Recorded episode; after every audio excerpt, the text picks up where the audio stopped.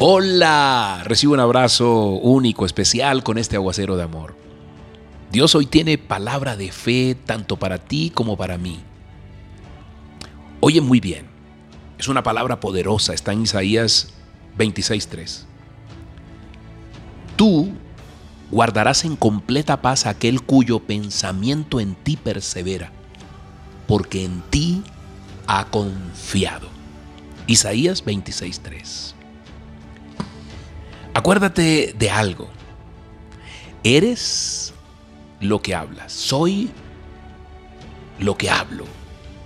Fíjate muy bien a quién tienes a tu lado. En estos momentos es supremamente importante quién te habla. Necesitamos vacunarnos en contra del pesimismo. Necesitamos vacunarnos en contra de la depresión, de la tristeza, porque la tristeza seca los huesos. Y quiero compartirte esta historia de la vida real.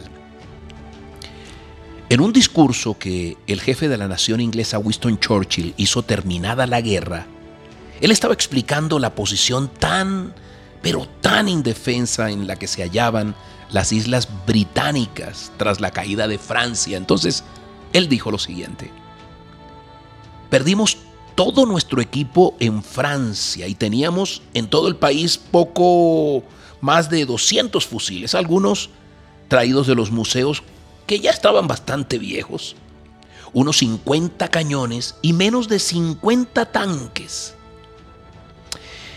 Me he preguntado a menudo, ¿qué habría ocurrido si Hitler hubiese lanzado sobre las costas de Inglaterra tres cuartos de millón de hombres con todo su armamento preparado durante tantos años para invadir Europa? ¿Mm? ¿Qué hubiera ocurrido? Y él mismo se responde. Pero los ingleses oraban y oraban a Dios. Y aún en Alemania mismo había gentes que clamaban a Dios en el idioma hebreo y también en el idioma alemán, por supuesto. Y Dios enredó los planes de Hitler, como lo hizo en el caso de Aitofel, para preservar la vida del rey David, traicionado por su propio hijo Absalón. Hoy Dios te dice que Él escucha la oración tuya, que Él escucha la oración mía y se vale de cualquier circunstancia para siempre producir cosas a tu favor. Oye bien esto. Ningún arma, dice la palabra, ningún arma forjada en tu contra, en mi contra, prosperará. Ninguna, ninguna. Acuérdate, Dios te guardará en completa paz, porque tú has confiado, porque tú confías en Él.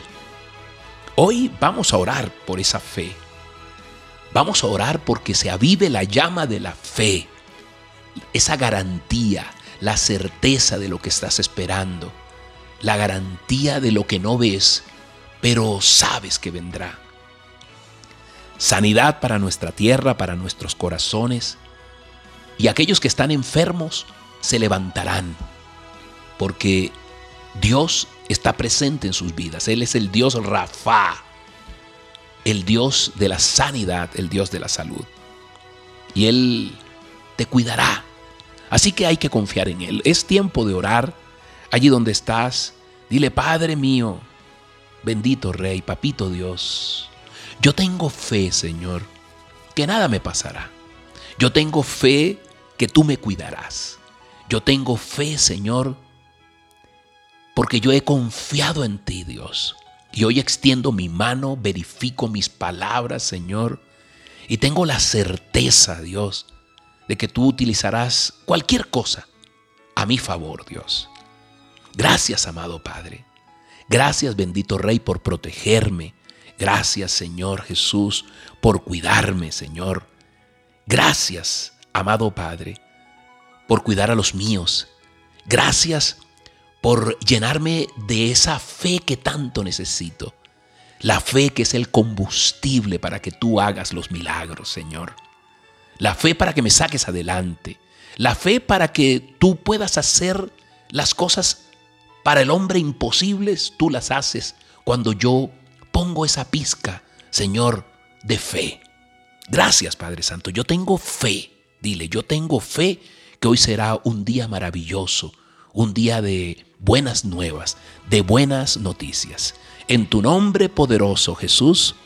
Amén y amén.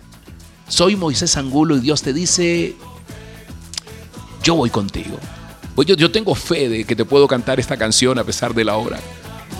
Dice, yo tengo fe que siempre brillará, la luz de la esperanza no se apagará jamás.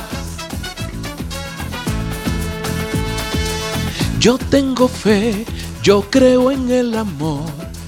Yo tengo fe, también mucha ilusión, porque yo sé, será una realidad el mundo de justicia que ya empieza a despertar. Sí, señores, un abrazo gigante, que tengas un día maravilloso. Nos vemos mañana.